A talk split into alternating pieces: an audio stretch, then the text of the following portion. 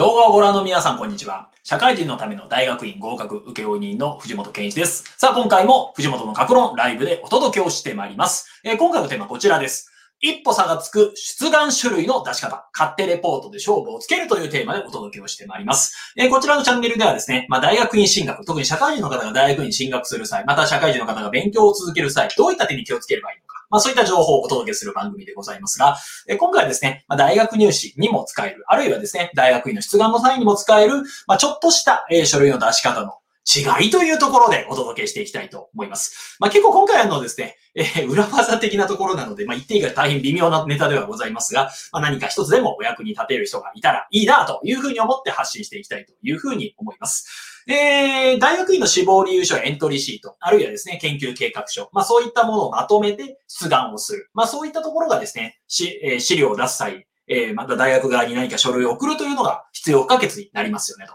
で、この時ですね、死亡理由書やエントリーシート、またですね、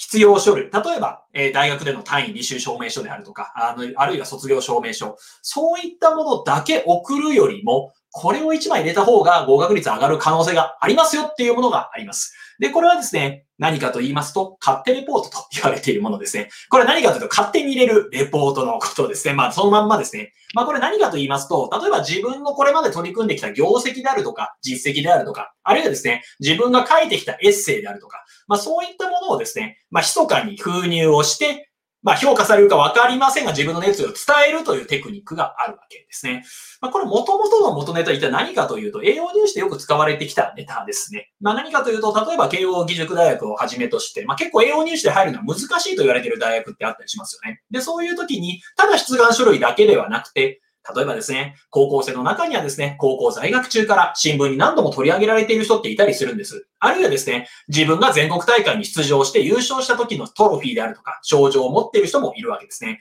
だからそういったものをですね、わかりやすく栄養の書類にまとめて、自分はこういう実績がありますよっていうふうに送る。そういうのを勝手レポートと言っていますと。まあ、これ KOSFC とかの栄養入試で結構横行していて、今はちょっとどういう扱いになってるかわかりませんが、まあ、ひどい時はですね、まあ、自分が書いたエッセイ集とかを封入する人がいたりとか、あるいは自分が書いてた日記を入れる人がいたりとか、まあ、結構収集がつかなくなっていて、まあ今はちょっと中止されているんじゃないかなっていうふうには思うんですけれども、まあこう勝手レポートっていうのがあります。まあこれですね、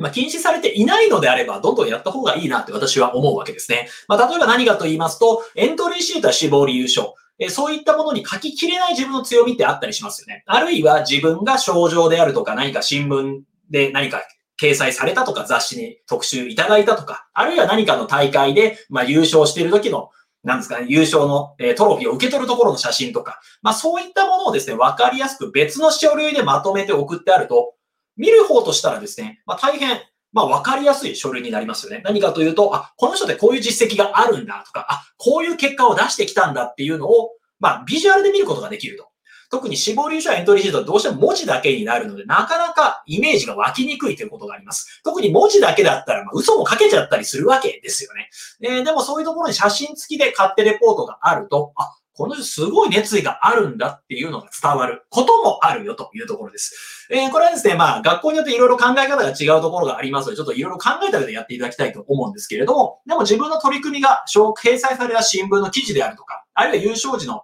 えー、障子やトロフィーの写真。まあそういったものをですね、まあ迷惑に、むし向こうの迷惑にならない範囲で A41 枚とかに分かりやすく書類をまとめて送ると、向こうにとっても評価材料が増えていいよねってことになりそうですよねと。ただ、この時のポイントはですね、向こうに何の書類か分かるようにきちんと書いておく必要があるっていうことですね。例えば、この写真は何の写真なのか。例えば、えー、何とかという大会で優勝した時の写真ですとか。あるいは、えー、何とか学会というところで発表して、その時の、えー、学会発表の様子ですとか。まあそういった写真付きで書類を作っておくと、まあ向こうの判断材料にしてもらえるかもしれないっていうところにもなりますよねと。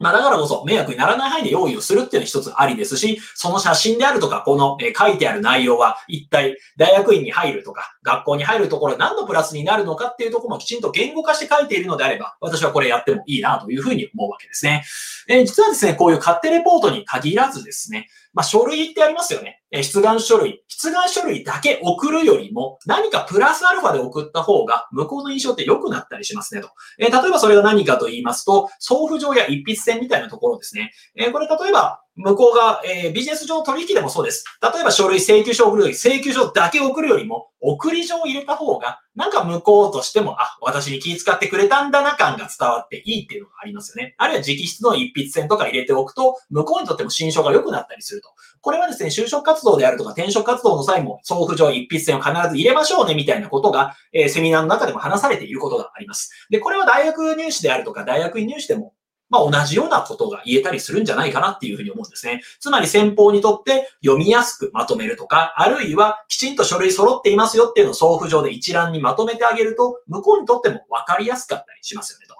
で、この時もですね、向こうの迷惑にならない範囲でっていうところですね。まあ、こういう勝手レポートの話をすると必ずと言っていいほどですね、自分が昔書いた作文のコピーとか、小論文のコピーとか、もうどうしようもない、どうでもいいものをいっぱい大量に入れてくる人がいるんで、だから中止してるところとか禁止してるところもあったりすると聞いています。まあだからですね、迷惑にならない範囲で自分の熱を伝える A41 枚ぐらいでまとめるんであれば私は大いにありなんじゃないかなっていうふうに思うわけですね。えせっかく PR することがあると。自分はせっかく一生懸命頑張ってきたことがあると。で、それがあるんであれば、伝えないとやっぱもったいないですよねと。だから写真付きで A41 枚ぐらいでまとめてあると、あ、この人は本当にこういうことやってきたんだなっていうふうに向こうにとっても説明材料になるっていうところがあります。まあ、だからですね、PR することがある方、ぜひ伝えていく、そういったところに勝手レポートというのを活用なさるといいのではないかというところで、この動画締めたいと思います。え今回何をお届けしたかと言いますと、一歩差がつく出願書類の出し方、勝手レポートで勝負をつけるというところ話ししました。え勝手レポートとは何かと言いますと、死亡臨書やエントリーシートみたいなものとは別でですね、自分がこれまで取り組んできた内容を写真でまとめたものであるとか、あるいは、それが、え、自分が表彰を受けている写真であるとか、自分が新聞記事に載ったらその新聞記事のコピーなどを、これが一体どういう状況で載ったものなのかをきちんと説明した上で、A4 ペラ1枚ぐらいでまとめてあげようと。で、それがある方が、